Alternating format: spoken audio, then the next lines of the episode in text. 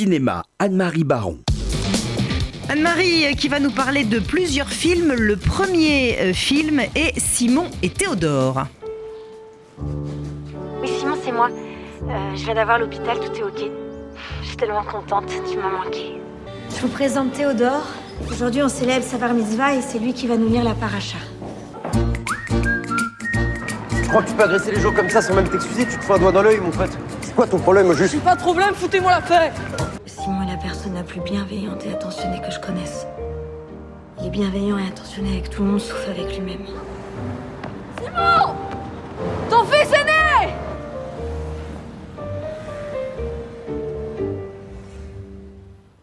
Je vous invite à aller voir Simon et Théodore de Michael Bursch, un film particulièrement attachant. Il est bâti sur une idée originale, une sorte de ronde ou de chaîne où chaque personnage, en venant en aide aux autres, se sauve lui-même. Simon, interprété par Félix Moiti, va bientôt devenir père, mais il a de sérieux problèmes et sort de l'hôpital psychiatrique où il a été accueilli pour les coups et blessures qu'il s'inflige à lui-même. Sa femme est rabbine et s'occupe de faire passer sa bar mitzvah à Théodore, un ado teigneux élevé par sa mère. Comment ce jeune homme hors norme pourrait-il s'occuper de son enfant s'il ne parvient même pas à prendre soin de lui? Et donc cette rencontre entre Simon et Théodore va l'aider à discerner ses priorités. Allez voir ce film avant qu'il ne disparaisse des écrans parce qu'il est mal distribué. Un autre film dont vous allez nous parler euh, tout de suite, euh, Anne-Marie, Vienne avant la nuit.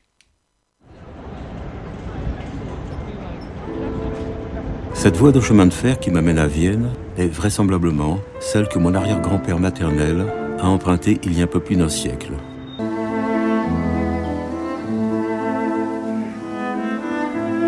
Je n'ai pas connu mon arrière-grand-père. Pourtant, j'ai le sentiment que quelque chose de lui m'a été transmis.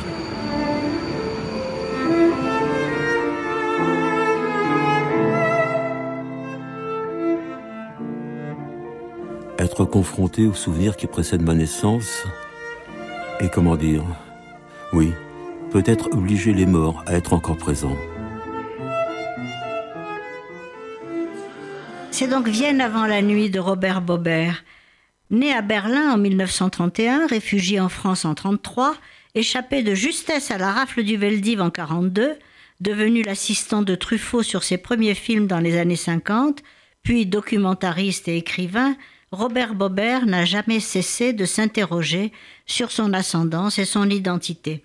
Dans ce film, il évoque son arrière-grand-père, Wolf Leib Frankel, entre un shtetl de Pologne et Vienne, la grande ville où il meurt en 1929. Il ne l'a pas connu, mais toute son œuvre est hantée par le passé douloureux de ses ancêtres, et on se souvient des fameux récits d'Ellis Island, Histoire d'errance et d'espoir, écrits et réalisés en 1980 avec son ami Georges Perec. Bien avant la nuit s'inscrit dans cette recherche obstinée et minutieuse des traces de cette époque historique de l'Autriche marquée par les plus brillants esprits. Stefan Zweig, Arthur Schnitzler, Joseph Roth, Sigmund Freud, tous balayés par la montée du nazisme. Son évocation entrelace donc la grande histoire, l'histoire de la littérature et celle des petites gens comme son aïeul, et il montre à quel point toutes ces histoires sont liées à la nôtre. À Vienne, le cinéaste part donc à la recherche de la tombe de son aïeul. Recherche longue et éprouvante dans un cimetière à l'abandon, soudain éclairé d'un rayon de soleil dans lequel se dessinent les gracieuses silhouettes de trois biches. S'enchaînent alors promenades dans la Vienne d'aujourd'hui, photos de famille, dessins naïfs et tableaux d'art brut, commentaires émus et graves du cinéaste lui-même, citations à la portée si actuelle des grands auteurs viennois. Tout cela est monté comme un collage ou comme un patchwork dont l'ensemble prend le sens d'une œuvre votive aux disparus de cette ville hantée de fantômes. Robert Bobert nous fait entendre la voix off de son aïeul, évoquer en yiddish et à la première personne comment il a appris à fabriquer des chandeliers en observant les gestes du métier, sa rencontre avec son épouse Faiga et sa grande famille née de cette union, et puis comment, après plus de 50 ans passé dans son shtetl, il rêva de partir en Amérique, fut refoulé à Ellis Island et revint à Vienne reprendre sa profession de ferblantier. La quête d'identité du cinéaste prend ainsi un caractère à la fois nécessaire et universel dans cette ville où xénophobie et antisémitisme sont encore en vigueur, comme au temps du maire ouvertement antisémite Karl Luger, qui fut un des inspirateurs et des modèles d'Hitler. La mémoire y est à la fois devoir et planche de salut. Robert Bobert nous incite à rester sur nos gardes et à ne jamais oublier le martyr de nos prédécesseurs, déportés et exécutés par un système attaché à soumettre les corps et les esprits et à tuer en l'homme la pensée, donc l'humanité.